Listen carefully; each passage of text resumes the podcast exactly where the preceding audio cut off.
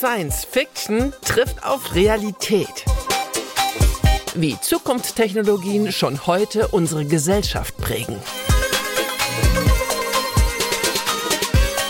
Wir sprechen über Desinformation, über Verschwörungserzählungen, über Deepfakes und alles, was damit zu tun hat. Und das nicht nur auf der Ebene, warum das für einzelne Menschen schwierig ist. Oder vielleicht kann man auch, wenn man sozusagen nicht so ein großes Problem damit haben, sagen, warum das nervig ist. Sondern wir wollen auch schauen, was macht das auf der größeren Ebene? Also warum ist das auch schwierig und möglicherweise bedrohlich für die Demokratie? Und was macht das mit dem, was wir Staat äh, nennen, wenn Menschen nicht mehr so ganz einfach sehen können, was ist richtig, was ist falsch, was ist wahr, was ist nicht wahr, welche Interessen stehen dahinter. Und das Ganze machen wir zusammen mit Ingrid Brodnik. Schön, dass du da bist. Vielen Dank. Hallo, ich freue mich da zu sein. Ingrid Brodnik ist Autorin und Journalistin. Sie ist Vortragsrednerin, sie ist Workshopgeberin zu dem Themenbereich, was macht die Digitalisierung mit der Gesellschaft, was macht die Gesellschaft mit der Digitalisierung, insbesondere vor unserem heutigen äh, Hintergrundthema Desinformation, Hasskommentare. Dazu hat sie fünf Bücher veröffentlicht. Zuletzt ist erschienen Einspruch, Fake News und Verschwörungsmythen kontern. Und äh, ihr vorheriges Buch, war das das vorvorherige, Hass im Netz, ähm, ist ausgezeichnet worden mit dem Bruno Kreisky Sonderpreis für das politische Buch. Außerdem hat sie eine wöchentliche Kolumne, die heißt Brodnik, für das Nachrichtenmagazin Profil. Ich würde gerne anfangen mit ähm, deiner frühesten Erinnerung an dieses Thema? Hast du irgendwas, wo du sagst, da kannst du rückblicken, sagen, jetzt bist du das erste Mal so mit diesem ganzen Themenbereich konfrontiert gewesen oder vielleicht auch erst rückblicken, dass du siehst, da war, da war schon mal was? Mich, ich sag eine Sache, die hat ehrlich gesagt wenig mit dem heutigen Internet zu tun, aber im Studium, da habe ich eine Freundin gehabt, die hat sich unglaublich für die Mondlandung interessiert und für Verschwörungsmythen dazu. Und also die war jetzt überhaupt nicht verschwörungsgläubig, aber Mm, so dieser Reiz, dass man etwas wissen könnte, was verschwiegen wird. Und auch, ich glaube, dass sie das auch eher witzig gefunden hat, die Mechanismen, wie solche Geschichten aufgesetzt werden. Weil ich eigentlich so als Typ mit sowas überhaupt nichts anfangen kann, das eher kurios finde. Aber daran muss ich oft denken, weil ich ja auch professionell mich mit Leuten beschäftige, die so richtig tief in Verschwörungsmythen eintauchen, für die das purer Ernst ist. Und das, denke ich mir dann oft, dass man auch ein bisschen eine Coolness oder eine ähm, Fairness zeigen sollte, dass halt viele Leute sowas ein bisschen interessant finden. Also dass viele Leute so ein bisschen empfänglich sind für sowas. Mhm. Wir haben am Anfang gleich wieder einen Einspieler aus äh, Quality Land, mit dem wir häufiger in dieser Podcast-Reihe eröffnen. Und ähm, ich weiß, dass du bei Quality Land auch reingeschaut hast. Hast du eine, eine Lieblingsstelle oder sowas? Ich finde, ähm, ich mag bei vielen Büchern vor allem so kleine Details, die so richtig beschrieben sind. Und da gibt es eine Frau, die macht quasi Desinformation. Und in einem Beispiel, da macht sie nicht viel Falsches. Also sie erfindet nicht komplett was Neues, sondern sie nimmt einen realen Fall einer sexuellen Belästigung, glaube ich. Aber sie streicht mal das Alter weg, damit man vielleicht den Eindruck bekommt, es ist ein Mädchen, es wird dann aufgebauscht. Diese Anekdote in dem Buch fand ich gut, weil auch in der Realität ist es oft so, dass man nicht groß tricksen muss bei Falschmeldungen, sondern man lasst zum Beispiel das Alter weg und dann klingt es gleich viel brisanter, als ob das vielleicht ein jugendliches Mädchen gewesen wäre. Oder der Titel darf noch nicht so viel verraten. Im Text ist es dann oft viel uninteressanter, aber solange der Titel den Eindruck gibt, das ist das Schlimmste, was je passiert wäre, dass man da liest, dann geht das schon, dann reicht das schon, um Leute auf die Palme zu bringen. Das fand ich sehr gut im Buch. Ähm, ich habe schon den ersten Exkurs bei dem, was du erzählst. Ähm, wir sind jetzt in Österreich. Ähm, jetzt weiß ich gar nicht, muss ich gestehen, so kulturell gibt es hier auch solche ähm, Zeitschriften, die von Geschichten von Königshäusern oder Prominenten oder sowas erzählen und auch auf dem Titel immer solche Sachen haben wie die große Krankheit, das große Drama. Und wenn man es dann aufmacht, gibt es die Krankheit gar nicht oder die hatte der Gärtner hat einen Roman gelesen, wo das vorkommt oder so? Genau, es ist ganz lustig. Diese Zeitungen, das, die sind einfach die deutschen Zeitungen, gibt es in Österreich auch und die haben offensichtlich einen Markt. Ja. Und ich finde das spannend, weil wir ja so viel über das Internet reden, zu Recht, weil so viel Falschmeldungen, Unsinn, spektakuläre Behauptungen online kursieren.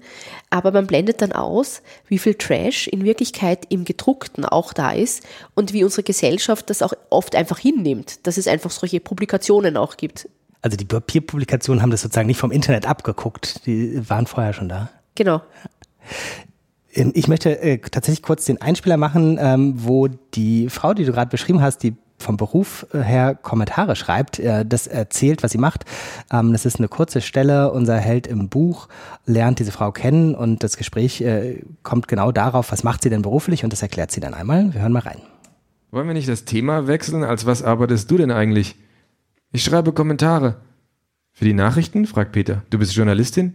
Nein, sagt Melissa. Ich schreibe Kommentare. Unter Videos, Fotos, Blogbeiträge, Meldungen. Du bist ein Troll? Nein. Trolle sind Idioten, die versuchen, Diskussionen kaputt zu machen. Sie tun das, weil es ihnen auf kranke Art Spaß bereitet. Mir macht das Kommentieren keinen Spaß. Ich verdiene damit mein Geld. Ich bin Meinungsmacherin. Und welche politische Meinung vertrittst du? Eine eigene politische Meinung kann ich mir nicht leisten. Ich nehme, was kommt. Am liebsten kommentiere ich aber für Kampagnen rechtsradikaler Auftraggeber. Warum das denn? fragt Peter entsetzt. Ich werde pro Kommentar bezahlt und rechte Kommentare schreiben sich schneller, weil man nicht auf so nervigen Kram wie Orthographie, Grammatik, Fakten oder Logik Rücksicht nehmen muss. Auch die Programmierung meiner Bot-Armee wird dadurch leichter. Das reicht, glaube ich, schon, damit man Einblick hat, wie das im Roman beschrieben wird, also fiktiv und im Roman auch in der Zukunft.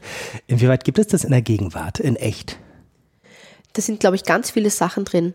Erstens, die Wahrheit ist, man muss davon ausgehen, dass es professionelle Einrichtungen gibt, wo Leute gegen Geld Kampfkommentare verfassen.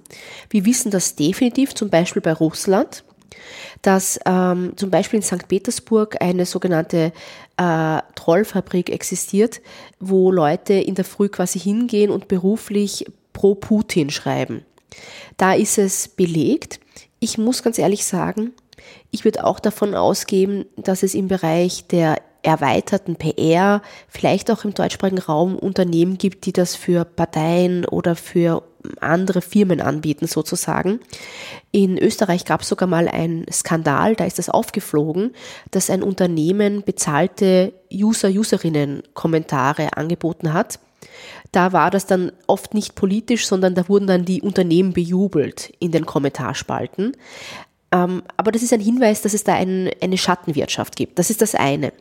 Und das zweite, was da drin ist, ich glaube, ähm, dieses, diese Idee, dass solche rechtsextremen Kommentare besonders leicht zu schreiben sind, dem kann ich total zustimmen. Man könnte mich um drei in der Nacht aufwecken und sagen, schreib ein rechtsextremes Posting und ich könnte das innerhalb von zehn Sekunden machen. Die krasse Situation ist aber, ich glaube, die meisten von uns könnten das weil wir einen sehr harten, verrohten Diskurs rund um manche Themen haben, wie Migration, Asyl, auch Islam zum Beispiel. Und wir kennen alle diese Parolen, zum Beispiel den Verschwörungsmythos, der große Austausch, dass die europäische Bevölkerung angeblich von einer Elite durch Migranten, Migrantinnen ausgetauscht würde. Eine furchtbare, menschenfeindliche Vorstellung. Aber weil diese Geschichten so präsent sind, könnten wir sofort alle Rechtsextreme spielen. Und das ist ehrlich gesagt ein Zeichen, dass wir ein Problem in der Gesellschaft haben, weil wir oft leichter sind oder uns leichter tun, solche Behauptungen, auch solche rassistischen Behauptungen mal aufzustellen. Und wenn es dann aber darum geht, zu kontern oder zum Beispiel nachzuschauen, was ist denn jetzt eigentlich statistisch richtig, dann tun wir uns schwer. Selbst die, die das überhaupt nicht gut finden, was behauptet wird, da merkt man, dass einfach auch gerade über digitale Kanäle solche Ideen sehr weit gereist sind. Kann man äh, das so einfach aufmachen, wie ich das manchmal in meinem kleinen Kopf mache, dass man sozusagen das so als ein Problem von bestimmten Gruppen abtut, die sozusagen mit Desinformation ähm, was heißt nicht klarkommt, die kommen ja sozusagen damit klar äh, und der große Teil der Bevölkerung aber so ganz genau weiß, woran er ist. Ist das sozusagen so einfach zu machen oder kann man das ein bisschen differenzierter beschreiben? Sind wir alle davon betroffen? Ja, das Interessante ist, ich würde eher es umdrehen, in dem Moment, wo ich sage, Desinformation, in der breiten Bevölkerung sagt man oft Fake News, die sind das Problem der anderen, in dem Moment wird man empfänglich.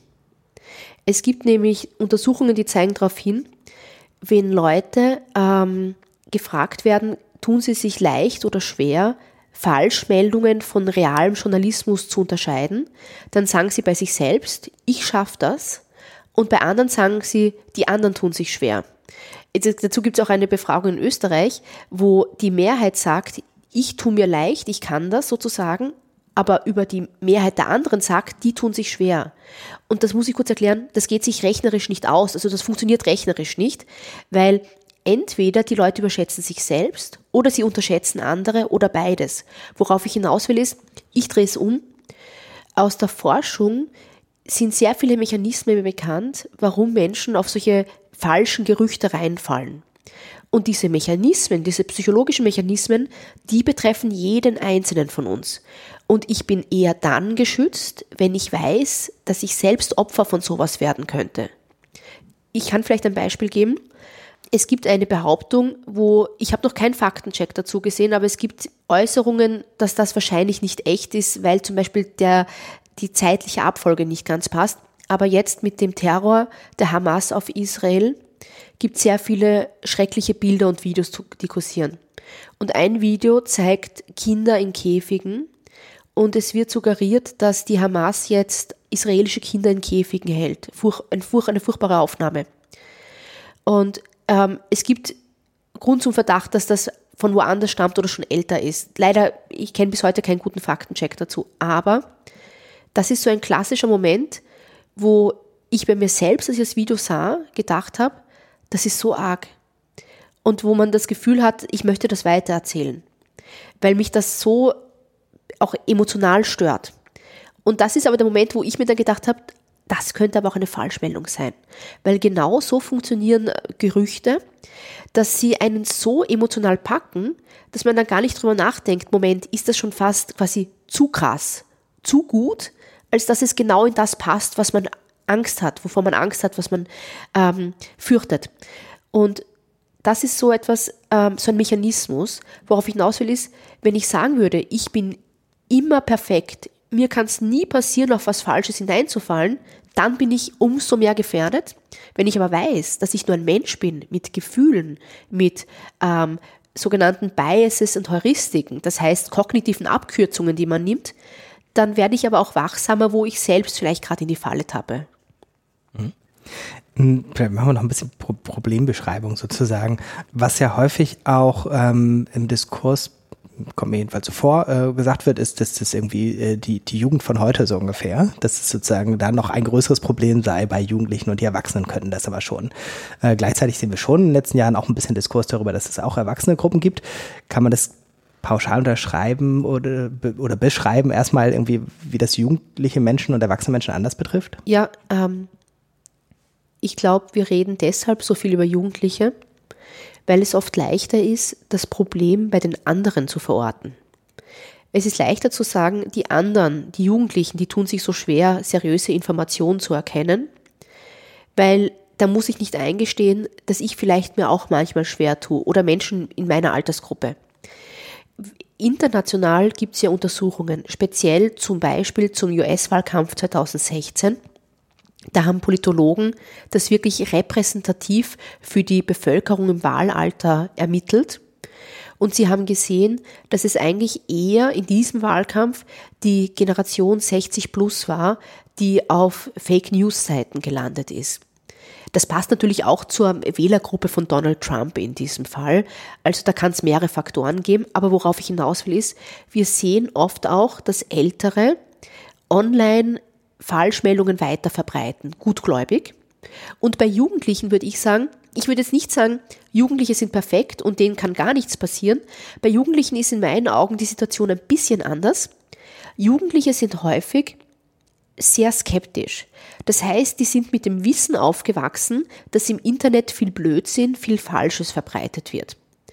Und die Frage ist aber nicht nur, bin ich skeptisch, also weiß ich, dass Unsinn kursiert, sondern habe ich dann eine Toolkiste zur Hand, Kompetenzen, dass ich herausfinde, ist das jetzt wahr oder nicht. Und da sehe ich eher die Probleme, nämlich dass Jugendliche durchaus ähm, ein Bewusstsein haben, aber womöglich nicht alle Jugendlichen, zum Beispiel im Unterricht oder auch im Freundes-, Freundinnenkreis, ähm, sich gegenseitig beigebracht haben, wie finde ich das dann heraus. Also zum Beispiel, es gibt so simple Tipps wie, ein konkretes Gerücht kursiert. Es heißt, Geflüchtete aus der Ukraine würden in Deutschland 500 Euro Begrüßungsgeld bekommen. Das ist Blödsinn. Man kriegt nicht einfach 500 Euro, wenn man aus der Ukraine nach Deutschland kommt, wurde aber auf TikTok verbreitet. Wenn ich das lese, ist die einfachste Möglichkeit, das zu kontrollieren. Ich gebe in Google ein 500 Euro Begrüßungsgeld Ukraine und dann schreibe ich das Wort Faktencheck dahinter, weil mit dem Wort Faktencheck lande ich eher bei Fact-Checking-Seiten.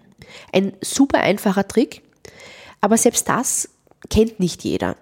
Also mm, ich bin oft positiv überrascht, dass Jugendliche sehr viel Problembewusstsein haben. Aber die Gefahr ist oft, dass Erwachsene dann so glauben, Jugendliche haben technisch alles drauf. Und das ist nicht immer der Fall. Da gibt es große Unterschiede. Manche haben es, manche weniger. Sind Erwachsene und Jugendliche auch dann in anderen Umgebungen oder für andere Themen äh, unterwegs und anfällig? Total. Das Problem ist auch, dass wenn wir jetzt ehrlich gesagt als ähm, Erwachsene über Desinformation reden, dann bringen wir oft Beispiele, die eher in einer älteren Bevölkerungsgruppe äh, quasi für Aufmerksamkeit sorgen. Das sind dann solche klassischen Falschmeldungen über Politiker, Politikerinnen. Zum Beispiel Annalena Baerbock will angeblich Hunde abschaffen. Blödsinn. Ähm, bei Jugendlichen ist mein Tipp, wenn man zum Beispiel in eine Klasse geht und mit Jugendlichen über das Thema redet, zu schauen, welche Themen interessieren die. Und zum Beispiel viele Jugendlichen sind Klima interessiert. Also äh, die beschäftigen sich mit der Klimakrise. Manche sind auch bei Klimaprotesten dabei. Da gibt es sehr viele Falschmeldungen über Klimademonstrierende. Das kann sein, dass das Leute in der Klasse interessiert, wenn es ein Themenkomplex ist, mit dem sich die Jugendlichen beschäftigen. Ähm, eine andere Möglichkeit ist, ich kann mich erinnern, ich war mal in Deutschland in einer Klasse und die war sehr, ähm, eine sehr engagierte Jugendliche dort. Aber es war auch gleichzeitig hart, weil ich gemerkt habe, so mit diesen klassischen innenpolitischen Themen, da fangen die nicht so viel an. Und dann frage ich so, was sind denn so Momente, wo ihr euch gedacht habt, das ist vielleicht falsch? Und dann sagt ein Junge in der Klasse zu mir, er hat neulich ein Video gesehen, wo es hieß, wenn man krank ist, soll man sich eine Zwiebel in die Socke stecken. Und er hat sich gefragt, ob das stimmt. Und das fand ich spannend, weil das ist, das ist jetzt ein bisschen lächerlich im Vergleich. Also es ist jetzt ein Alltagsthema. Da geht es jetzt nicht um die große politische Verschwörung, aber es ist ein gutes Beispiel, weil tatsächlich solche Haus, äh, Hausmittel, Tipps oft verbreitet werden, die auch eine Vorgeschichte haben, aber die dann eigentlich medizinisch nicht richtig sind. Und manchmal kann man auch so kleine Beispiele aufgreifen und dann auf das Größere hinlenken. Es ist immer besser, wenn Jugendliche eine Art von Bezug haben. Oder anderes Beispiel hat mir auch mal ein Jugendlicher erzählt, bitte nicht festnageln, irgendein deutscher ähm, Fußballer, wo es hieß, es gebe ein Gerücht, dass er von dem einen Club zum anderen Club wechselt. Ich kenne mich überhaupt nicht mit Fußball aus, aber der schon. Und dann hat er das eben mitbekommen und hat sich geärgert, dass das eben gar nicht stimmt, was weiß ich. Das sind so Anknüpfungspunkte. Das heißt, wenn ich Leute versuche zu sensibilisieren, ist oft klug zu schauen, wo stehen sie denn emotional und sie dann mit Beispielen abzuholen, die, wo sie einfach einen Bezug dazu haben. In, Im Kontext dieser Podcast-Reihe werden wir auch Materialien zusammenstellen. Da werden wir auch auf das hinweisen, was nochmal hilft, wenn man äh, sich ganz konkret damit auseinandersetzen will. Gibt es inzwischen eine Reihe von Materialien? Hast, hast du Lieblingsmaterialien, die du empfiehlst? Ich finde ähm, ganz toll äh, die Seite Skeptical Science. Die wurde vom Wissenschaftler John Cook und ich glaube auch von Kollegen von ihm gestartet. Und die erklärt solche rhetorischen Mechanismen, wie Falschheiten oft verbreitet werden. Also zum Beispiel, es gibt so Untersuchungen, dass 97 Prozent der Klimaforschenden sagen, die, der Klimawandel ist real und er ist von Menschen verursacht. 97 Prozent. Und dann kommen Leute, die leugnen die Klimakrise und sagen, warum nur 97 Prozent, warum nicht 100? Aber 97 Prozent ist irre viel in einem Fach. Das ist ein extrem hoher Fachkonsens. Und das nennt man zum Beispiel Impossible Expectations. Dass man sagt, man möchte das nur glauben, wenn es hundertprozentig alle, jeder einzelne, jede einzelne Person in dem Fach sagt. Und das sind solche rhetorischen Tricks, wie zum Beispiel wissenschaftliche Erkenntnisse kleingeredet, geleugnet werden. Ähm, oder es gibt auch, ich gebe noch ein Beispiel, anekdotische Beweisführung. Das ist zum Beispiel, wir wissen, die Erde wird heißer. die Oberflächentemperatur der Erde ist bereits gestiegen.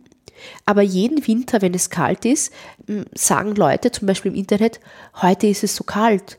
Findet der Klimawandel wirklich statt? Das ist anekdotische Beweisführung. Da nehme ich eine kleine Anekdote und versuche die größere Statistik zu überschatten.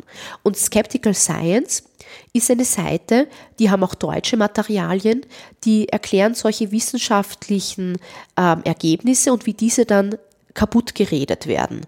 Und das, glaube ich, ist auch spannend ähm, für den Unterricht, weil wenn man diese Mechanismen mal durchschaut hat, dann sieht man das in verschiedenen Themengebieten.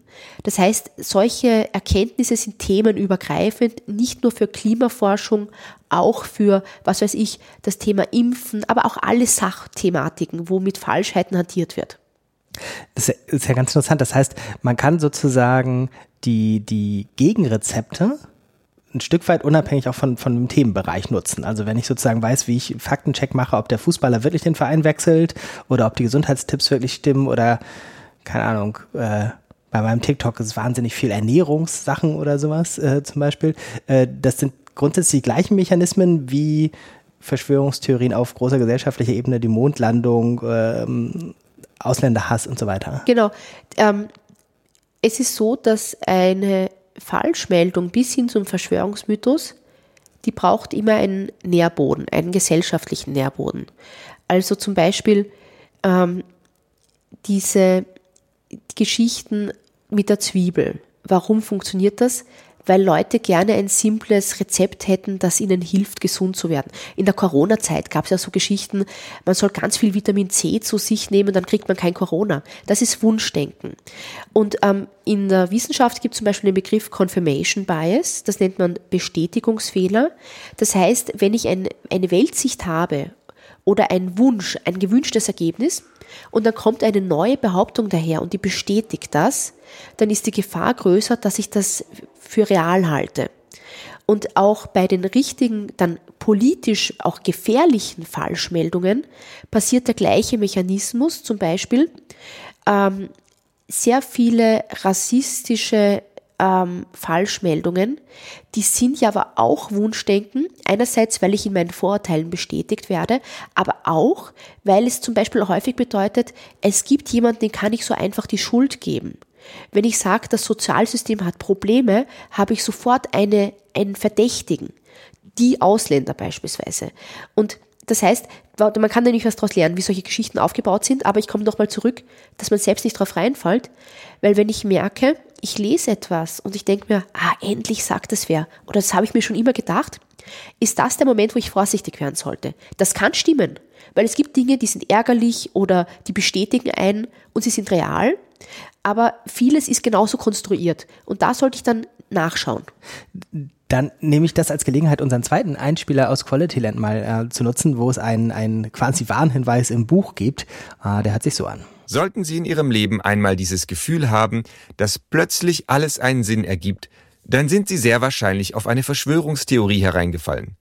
Seien wir mal ehrlich, man kann mit gutem Recht vieles über das Leben auf diesem Planeten sagen, aber gewiss nicht, dass es einen Sinn ergibt. Gemeinerweise ist die Suche nach einem Sinn natürlich genau das, worauf Menschen programmiert sind. Eine Verschwörungstheorie ist eine Menschenfalle mit einem Köder aus falschem Sinn. Ist das so richtig? Absolut. Und das ist, eine, das ist eine tolle Passage, weil ähm, vor allem dieser Satz, dass das Leben keinen Sinn ergibt, das ist so eine wichtige Erkenntnis, weil ich glaube, damit tun sich alle von uns schwer, weil jeder so eine Sehnsucht nach einem Sinn hat. Gerade wenn zum Beispiel große Krisen auftauchen, wie Klimakrise, äh, eine Pandemie. Und da sieht man dann dass die einfachen Erklärungen, die oft auch schon einen Schuldigen haben, eben zum Beispiel die Pharmaindustrie, die das in Wirklichkeit erfunden hätte angeblich, oder die Klimaforschenden, die irgendwie nur Geld machen wollen würden, dass das attraktiv ist, weil ähm, die Komplexität unserer Welt, die ist angsteinflößend. Und ich kann dieser Angst auch begegnen, indem ich einfach sage, nö, stimmt nicht. Das ist ganz anders. Und das Zweite ist, ich musste bei der Passage auch daran denken, ähm, was mir Leute aus der Szene erzählt haben. Ich habe mal eine Frau interviewt. Was ist die Szene? Die Verschwörungsgläubigen Szene.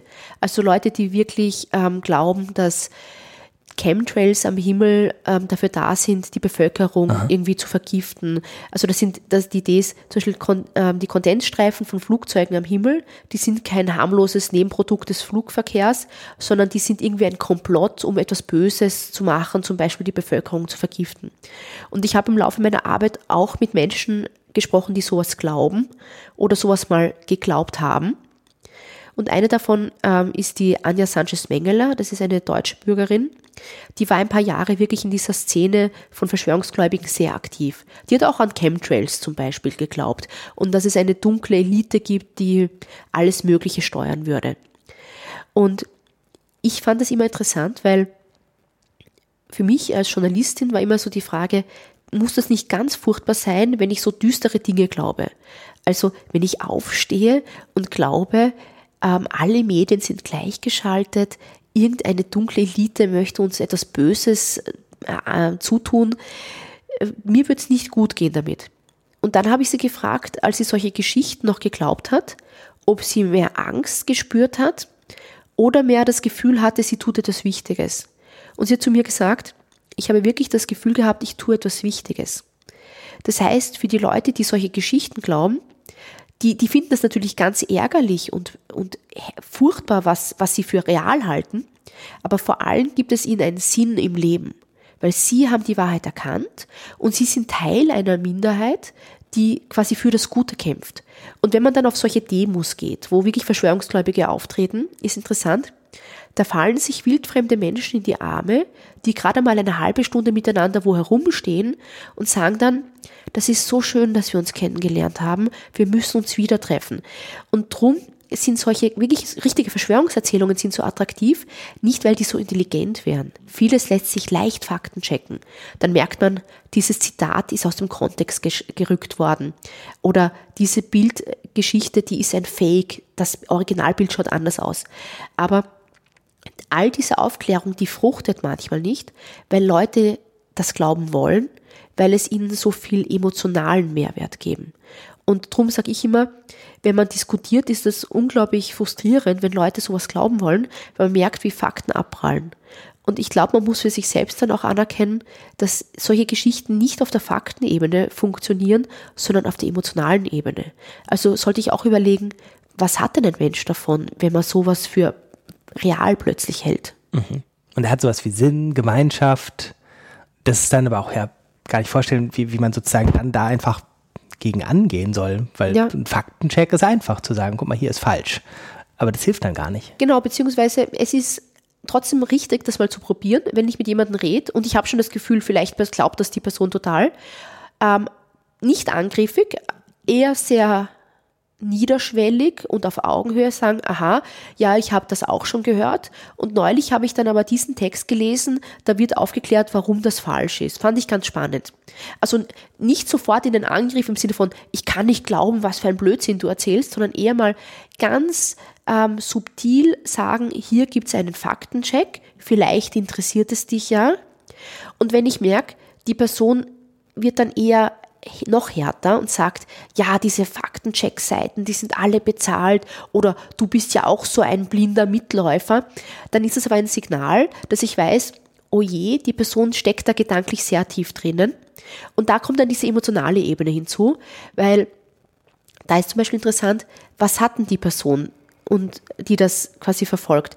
Und für manche ist es zum Beispiel, muss ich sagen, es ist ein sozialer Kontakt auch für manche. Ich glaube, wir sehen bei der Anziehungskraft auch von Verschwörungsmythen, wie einsam unsere Gesellschaft ist. Wenn wir alle perfekte Leben führen würden, mit tollem Freundeskreis, mit vielen Freizeitaktivitäten, mit Bestätigung im Job, ich glaube, dass solche Geschichten nicht funktionieren würden. Also das heißt, da, da liegen auch größere gesellschaftliche Probleme, glaube ich, dahinter. Aber im Einzelfall kann es auch sein, dass sich dann wieder ins Gespräch komme, wenn ich ähm, nicht dann hart dagegen halte, sondern dann eher frage, aha, und woher hast du diese Information? Also zum Beispiel, dass diese Faktencheck-Seiten alle bezahlt sind. Und warum glaubst du gerade dem? Und manchmal ist es so, wenn man sehr viel Respekt zeigt. Man kann durchaus sagen, du, ich sehe das anders als du, aber ich höre dir zu, dass das manchmal funktioniert. Weil das Krasse ist, manche Menschen möchten auch einfach jemanden haben, mit dem sie reden können. Das wird nicht in jedem Fall funktionieren, aber dieses emotionale Abrüsten ist manchmal ganz gut. Und es gibt, wenn ich emotional abgerüstet habe, gibt es die Chance, dass die andere Person auch emotional abrüstet. Wenn sie nicht emotional abrüstet, ist aber auch das ein Zeichen, nämlich wie tief jemand in so einem Denken drin steckt.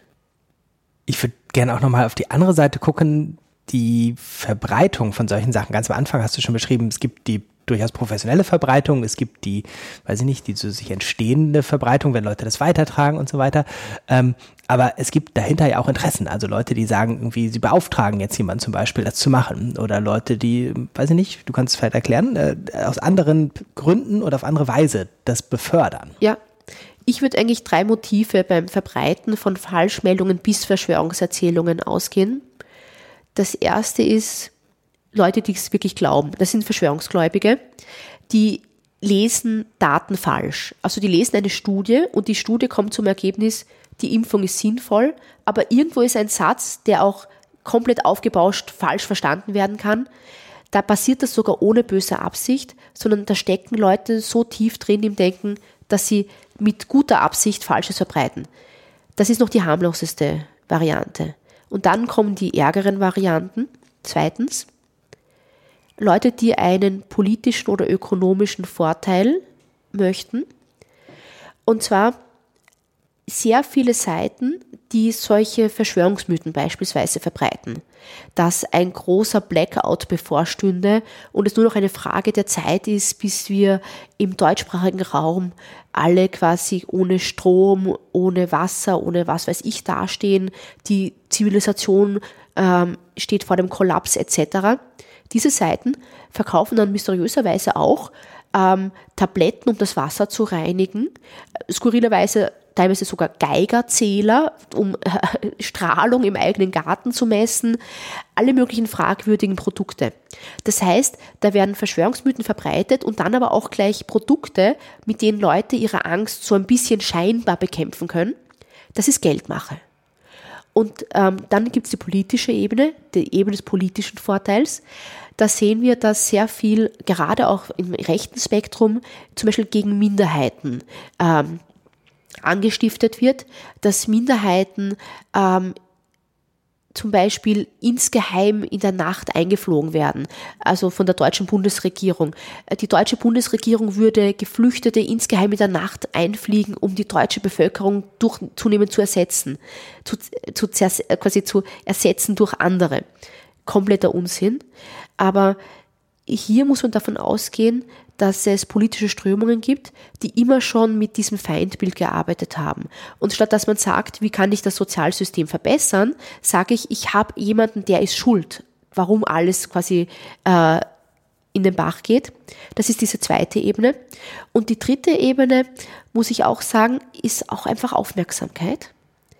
Ähm, wir sehen schon auch Leute, die bei Krisen anscheinend merken, dass sie schnell Klicks erzeugen können. Zum Beispiel jetzt beim Terrorangriff der Hamas auf Israel gab es sehr viele spektakuläre Videos. Einerseits ganz furchtbare Aufnahmen von Leichen und was weiß ich, aber auch sehr viele so Kriegsaufnahmen von Raketen, die wo einschlagen. Das ist nicht alles Propaganda. Da gibt es wahrscheinlich auch Leute, die einfach merken, wenn ich dieses alte Video aus dem Syrienkrieg nehme dann kriegt das viele Likes. Das heißt, das sind so 15 Minutes of Fame, die man sich erarbeiten kann. Und vielleicht ist für manche auch die, der Wunsch, wahrgenommen zu werden, auch eine, ein Grund, sowas zu verbreiten. Oder, das ist jetzt eine Untergruppe, die sogenannten Trolle. Trolle, das heißt, das sind bewusste Provokateure, die schauen nur, ob Leute so ungeschickt sind, dass sie drauf reinfallen. Ich gebe nur ein simples Beispiel. In der Corona-Pandemie, als die ganz frisch war, gab es am Anfang ja dauernd Berichte, Promi XYZ hat jetzt Corona.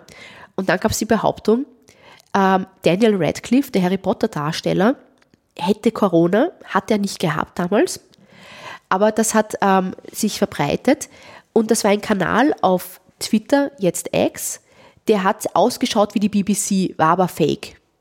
Worauf ich hinaus will ist, eine Journalistin hat die Leute interviewt, die das gemacht haben die hat die wirklich angeschrieben und die haben gesagt, sie sind Trolle und sie legen bewusst Leute rein. Einfach gesagt, es gibt eben dieses Spaß am Falschheiten verbreiten und sehr sichtbar sein. Dann gibt es ökonomische Motive, dann gibt es politische Propaganda, mhm. die damit verbreitet werden. Und dann gibt es die Leute, die es wirklich glauben und deshalb solche Sachen verbreiten. Mhm. Ist dann sowas wie äh, der Begriff Trollfabrik eigentlich falsch? Ja, lustigerweise. Das Problem ist, ähm, der Begriff Troll ist leider unrettbar, ähm, nicht missbraucht, aber unrettbar verschiedentlich ausgelegt worden im Laufe der Zeit. Ich erkläre es ganz kurz. Es gibt eine ursprüngliche, eigentlich enge Definition des Trolls Viele Menschen denken bei Trollen ja an diese mystischen äh, Wesen, die unter Brücken leben. Der Internet-Troll kommt sprachlich nicht von dort, sondern ähm, Trolling ist ein Begriff aus dem Englischen und heißt auf Deutsch übersetzt Schleppfischen. Trolling ist eine Angeltaktik, wo man auf einem Boot steht und ähm, quasi mit der Angel den Köder ins Wasser wirft und dann fahrt das Boot davon und Raubfische sehen im Wasser, dass etwas davon schwimmt und schnappen zu.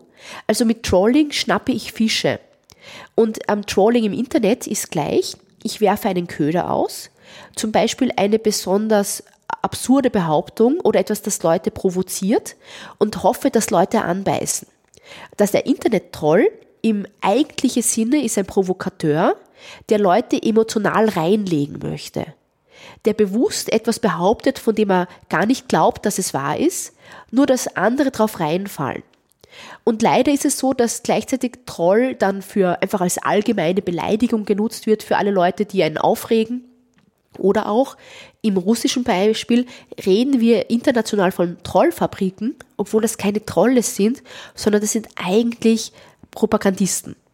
Das sind Leute, die bezahlt Propaganda verbreiten. Aber wir haben da diese Ungenauigkeit im Begriff, wie das halt oft passiert. Auch das Beispiel Fake News ist ja so ein Wort. Ähm, Fake News beschreibt eigentlich Falschmeldungen, die sich als Journalismus tarnen, aber erfunden sind. Das Problem ist nur, ähm, Donald Trump als Präsident und Präsidentschaftskandidat hat das Wort politisch aufgeladen. Da wird alles als Fake News bezeichnet, was ihm politisch nicht recht ist. Und auch in der breiten Bevölkerung gibt es leider oft nicht so eine Genauigkeit, was jetzt, ist das jetzt wirklich eine erfundene Geschichte oder ist das eine, Meinungs-, eine Meinung, die man nicht mag.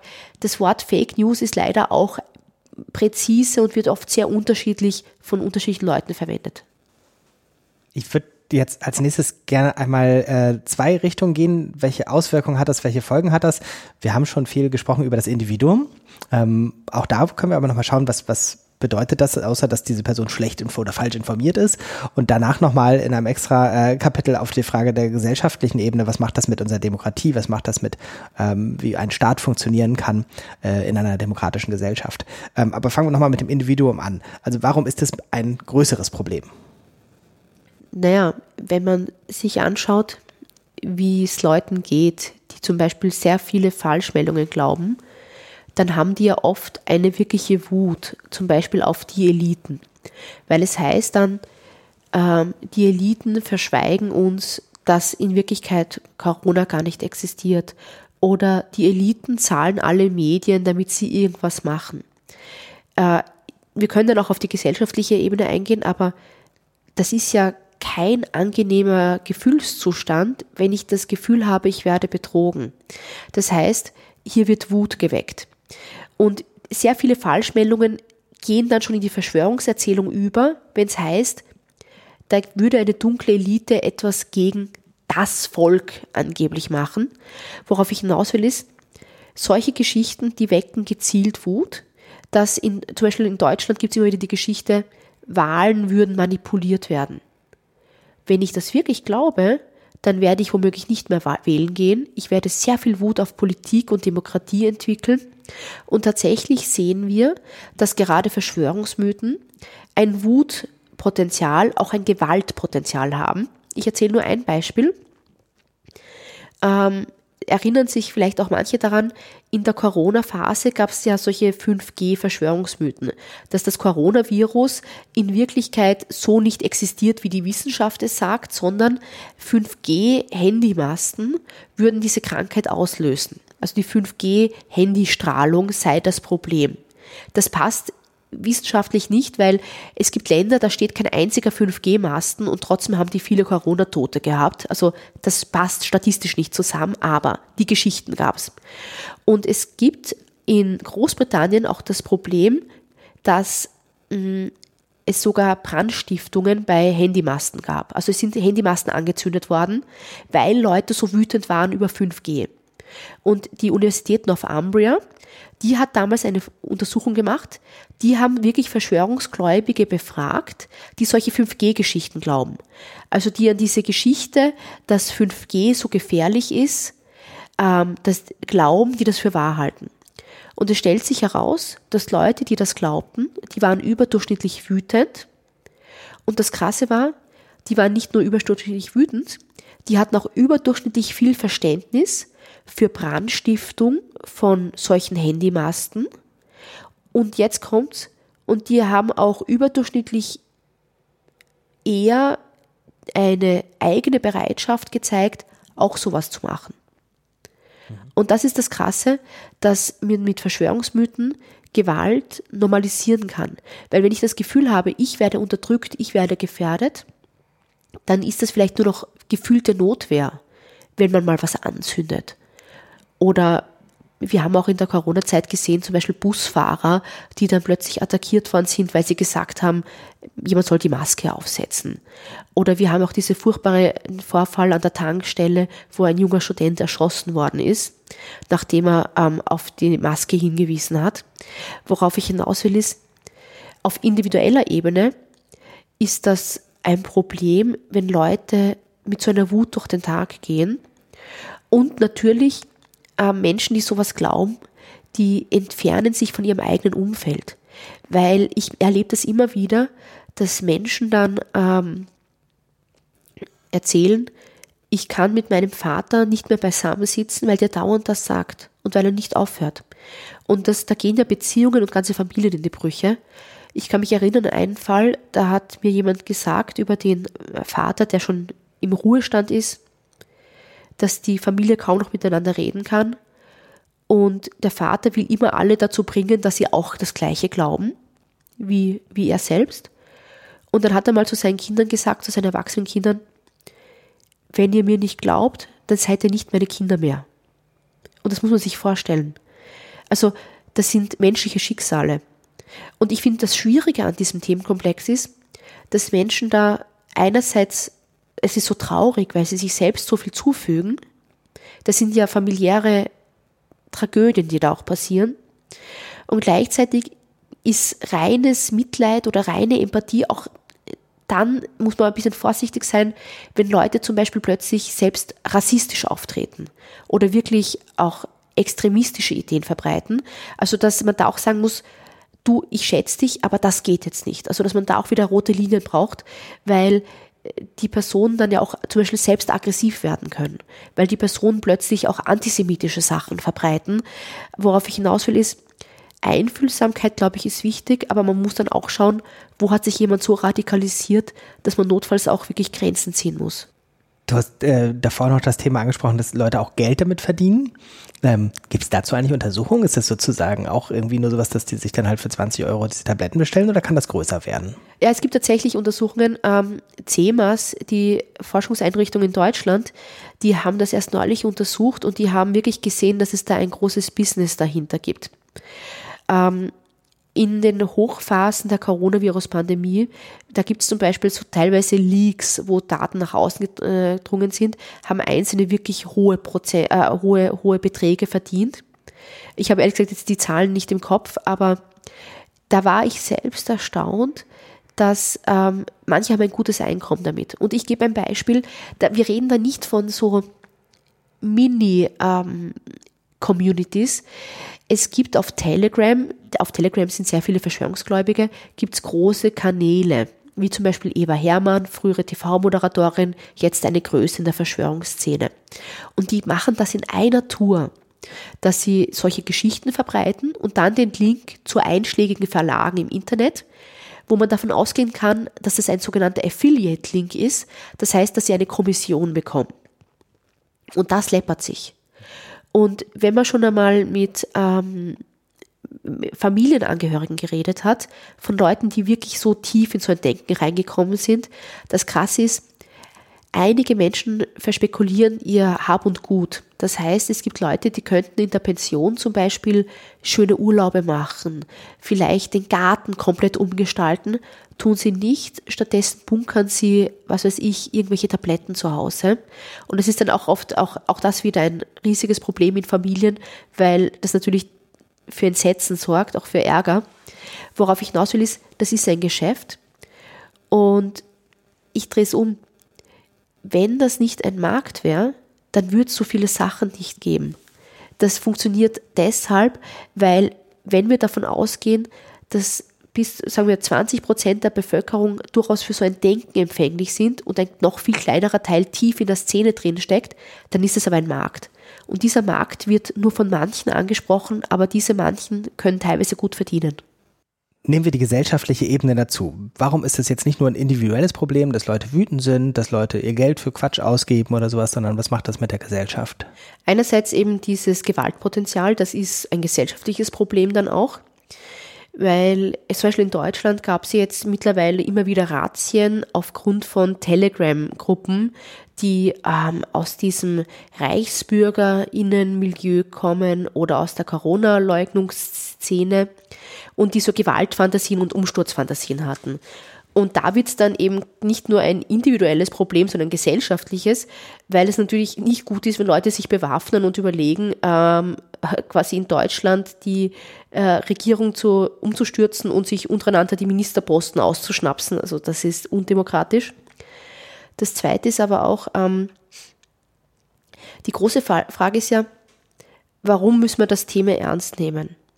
Weil ähm, jeder hat das Recht, auch Blödsinn zu glauben. Und jeder von uns, jede einzelne Person glaubt sicher irgendwas, das falsch ist. Also wenn du und ich, wir würden einen langen Fragenkatalog zu wissenschaftlichen Themen bekommen, jeder von uns wird sicher irgendwas falsch ausfüllen, weil wir irgendeinen Mythos mal gehört haben und nie hinterfragt haben.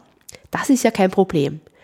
Aber ein Problem ist, dass viele dieser Mythen ähm, so ausgelegt sind, dass sie antidemokratisch sind dass zum Beispiel, es gibt sehr viele ähm, Verschwörungsmythen rund um Wahlen, dass zum Beispiel die Briefwahl längst getürkt sei und dass über die Briefwahl dann in Wirklichkeit irgendwelche Parteien ihre Interessen durchsetzen würden.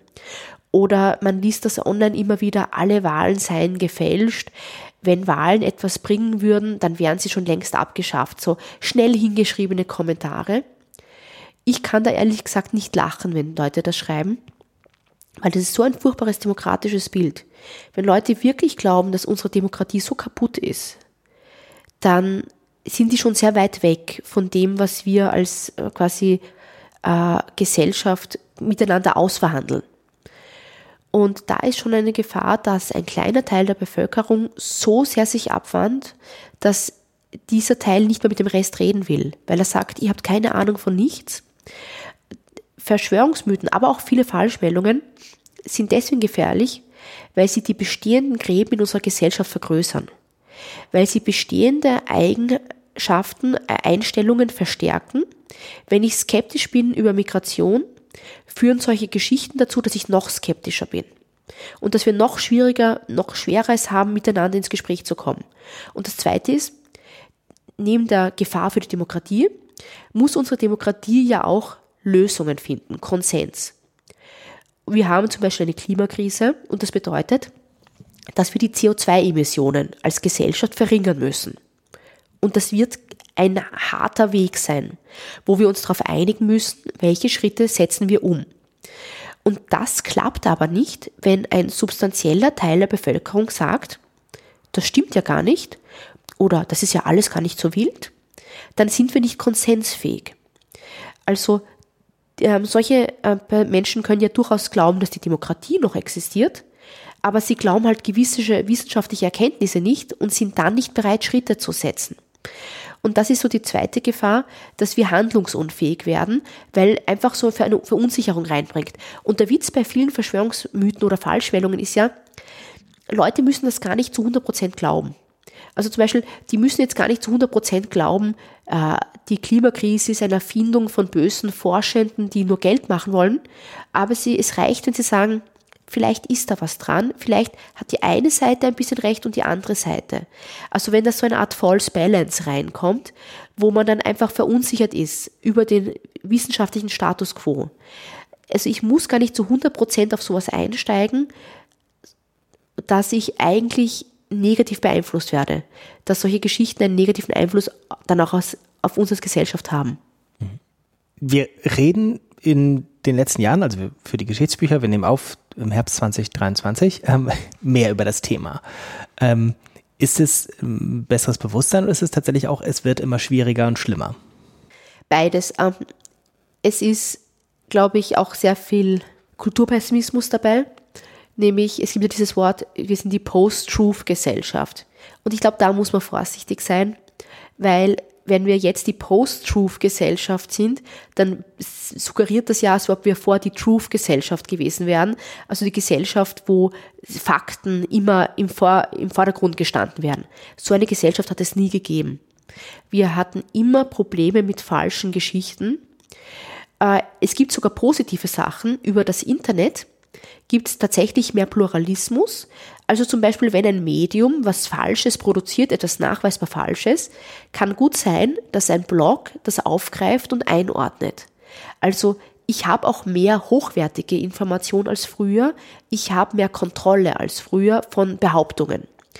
Aber ähm, der, es ist nicht alles glorreich, weil diese Auswahl, diese Pluralität, die erfordert Medienkompetenz. Und da wird es jetzt blöd, weil viele von uns ähm, nicht so medienkompetent in jeder Situation sind, wie wir es vielleicht uns selbst einreden. Aber auch, ich glaube, Medienkompetenz ist eine Luxusfrage. Damit meine ich, ich bin Journalistin und es ist mein Job, kritisch auf Nachrichten zu schauen. Wenn ich in einer, wenn ich angestellt bin, alleinerziehende Mutter und ich arbeite 40 Stunden in der Woche und ich habe null Zeit, dann ist die Frage, habe ich auch noch Zeit, Redakteurin des Internets zu werden. Also ich glaube, das Problem ist, dass die Anforderungen so groß gestiegen sind, dass manche einfach in emotional und zeitmäßig auch die, die Kapazitäten fehlen, immer kritisch zu überlegen, stimmt das jetzt? Gibt es auch noch andere Faktoren. Aber worauf ich hinaus will, ist, diese, dieser Pluralismus an Behauptungen ist deswegen jetzt eine neue Gefahr, weil wir Menschen, wenn wir es uns leicht machen wollen, oft nur das glauben, was halt gut ins Konzept von uns passt. Und diese ähm, Heuristik und Biases, die ich schon erwähnt habe, diese kognitiven Abkürzungen, die wir nehmen, die spielen dann eine negativere Rolle, wenn ich nicht von vornherein einen journalistischen Filter habe, sondern ich einfach mal mit allem zugeschwemmt werde. Da ist die Gefahr größer, dass ich mir dann oft die Nachrichten einfach rauspicke, die mich bestätigen, auch wenn sie falsch sind. Worauf ich hinaus will, ist, man sollte die Vergangenheit nicht verklären. Man sollte nicht so tun, als ob wir jemals eine wahrhaft aufgeklärte Gesellschaft gewesen wären. Aber natürlich gibt es neue Gefahren, weil der Druck auf das Individuum, skeptisch zu sein, der ist gestiegen. Die Anforderungen an einen mündigen Bürger, eine mündige Bürgerin, die sind größer geworden. Und wir sehen halt oft, dass es dann in der Praxis nicht klappt, dass Leute immer checken, wenn sie in die Irre geführt werden. Hast du Prognosen, wie sich das in, in näherer Zukunft entwickeln kann? Was ich schon glaube, ist, ähm, es gibt auch eine Renaissance des Journalismus. Meine ich wirklich? Es hat sich in Wirklichkeit seit 2015, 2016 ähm, eine neue Szene an Fact-Checking-Seiten entwickelt. 2015 war ähm, die große Debatte über Geflüchtete. 2016 ähm, war die US-Wahl. Das waren Phasen, wo sehr viele Gerüchte kursiert sind. Und da haben Medienhäuser gesehen, wir müssen was tun und einige haben Faktencheck-Einheiten gegründet. Das ist eine gute Entwicklung. Warum? Weil wenn ich informiert sein will, wenn ich wissen will, was Sache ist, finde ich jetzt mehr Aufklärung. Im Ukraine-Krieg, auch ähm, zum Beispiel beim Terroranschlag der Hamas auf Israel, da sind sehr viele Falschheiten kursiert, aber vieles ist rasch auch wieder eingeordnet worden. Das ist gut. Also das heißt, diese gesellschaftlichen Selbstverteidigungsmechanismen, die sind eine, eine Spur besser geworden. wo ich pessimistisch bin, muss ich sagen, ist, dass, glaube ich, die Spaltung von uns als Gesellschaft weiterläuft. Also wir sehen, dass Themen leider ähm, umso brutaler diskutiert werden als früher. Ich gehe nochmal aufs Klimathema ein. Im deutschsprachigen Raum ist eigentlich eine Mehrheit der Bevölkerung der Ansicht, es gibt den Klimawandel, es gibt sehr viel Sensibilität, dass man das Thema ernst nehmen muss. Und trotzdem, in den letzten Jahren sind auch im deutschsprachigen Raum die falschen Behauptungen über die Klimakrise gestiegen. Das heißt, man sieht, dieses Thema wird zunehmend zu einem Kulturkampf. Auch weil es politisch zunehmend polarisierter, teilweise auch mit falschen Behauptungen diskutiert wird. Worauf ich hinaus will, ist, ich glaube, dass wir methodisch viel dazu lernen, dass Medien etwas besser aufgestellt sind als früher und dass auch viele Bürger, Bürgerinnen die Mechanismen der Irreführung besser verstehen als vor fünf Jahren. Aber das betrifft eben nicht 100 Prozent der Bevölkerung. Und das Problem ist auch, wenn Emotionalität rund um manche Themen reinkommt, wie das Thema Impfung, wie das Thema Klima, dann geht es oft nicht nur um die Frage, was könnte ich kognitiv verstehen, dann geht es dann oft um die Frage von Lagern und Lagerbildung. Und das ist die Gefahr, dass bei manchen Themen man eigentlich Gefahr läuft, dass in Zukunft sogar mehr Falsches verbreitet wird. Was kann man tun, wenn man als einzelner Mensch denkt, ich kann vielleicht jetzt nicht sofort ähm, der Spaltung der Gesellschaft auf der großen Ebene entgegenwirken, aber trotzdem will ich dem nicht ausgeliefert sein? Zwei Dinge. Ähm, wenn man zum Beispiel auch wirklich an, ich denke jetzt auch wirklich an Lehrkräfte, mm, da kann ich vorab extrem viel machen. Es gibt nämlich ein Instrument, das oder einen Zugang, der heißt Inoculation, Inokulation. Und die Idee ist, dass ich rhetorische Tricks, logische Fehlschlüsse wie Falschmeldungen und Verschwörungsmythen verbreitet werden, vorab erkläre, weil wenn Leute diese Tricks kennen, steigt die Chance, dass sie nicht mehr darauf reinfallen. Ich habe ein Beispiel gebracht, Impossible Expectations an die Wissenschaft, dass man sagt, nur wenn 100% Gewissheit ist, dann glaube ich euch. 98% Gewissheit reicht mir noch nicht, 97% reicht mir nicht, etc. Ähm, wenn man Leuten solche Mechanismen erklärt, gibt es Untersuchungen, dann steigt die Chance, dass sie dann weniger drauf reinfallen. Es gibt eine Untersuchung in Österreich bei Schülern und Schülerinnen, die wirklich ähm, eine irreführende Behauptung rund um den Konsens zum Klimawandel vorgelegt bekommen haben. Und da zeigte sich, wenn sie zuvor über die Tricks aufgeklärt worden sind, also wenn Inoculation stattfand, dann war das der beste Schutz. Das heißt, Lehrkräfte können irre viel machen. Die können im Unterricht zum Beispiel auf die Seite Skeptical Science gehen und solche Beispiele durchgehen, wie wird was Falsches verbreitet, ähm, wie werden unlogische Argumente ähm, geschickt verkauft. Das heißt, besser ist es, man klärt Leute auf, bevor sie schon ganz tief in so einem Denken drin sind. Mhm. Du hattest noch was Zweites. Genau. Das Zweite ist, es ist ja auch so, dass man manchmal im eigenen Umfeld was Positives bewirken kann. Wenn Leute wirklich schon solche Geschichten glauben, dann sollte man seine Erwartungen mal eher niederschrauben. Weil wenn man in eine Diskussion geht, will niemand nachher die Welt anders sehen. Also auch ich, wenn ich diskutiere, gehe ich nicht in eine Debatte, um nachher zuzugeben, ja, ich bin falsch gelegen. Das fühlt sich nicht gut an. Darum sollte man sich eher überlegen, dass Umdenken manchmal gar nicht passiert oder manchmal auch das Gegenüber eine Zeit braucht, wo es für sich selbst das aufarbeitet und dann sagt, ich habe das nochmal durchgedacht, stimmt, den Punkt kann ich, kann ich nachvollziehen. Da bin ich, da, da bin ich vielleicht auch falsch abgebogen. Aber sowas, das ist oft ein Prozess, den man anstoßen kann vielleicht. Und da gibt es einen Tipp, nämlich Fragen stellen. Wenn wir diskutieren, haben wir alle gelernt, eine Diskussion ist wie ein Streitgespräch. Die eine Person bringt eine Behauptung, ich bringe eine Gegenbehauptung, am Ende wird irgendwer gewinnen. Mein Tipp ist, weggehen vom Gedanken, ich muss eine Debatte gewinnen, ich kann, statt dass ich dagegen halte und oft frustriert sein werde, weil Fakten abprallen, kann ich stattdessen Fragen stellen. Zum Beispiel, woher hast du diese Information? Warum glaubst du gerade dem? Oder wie hängt jetzt das eine mit dem anderen zusammen? Das Interessante ist, wenn man Fragen stellt, ist es manchmal so, dass Leute merken, das wissen sie jetzt auch nicht.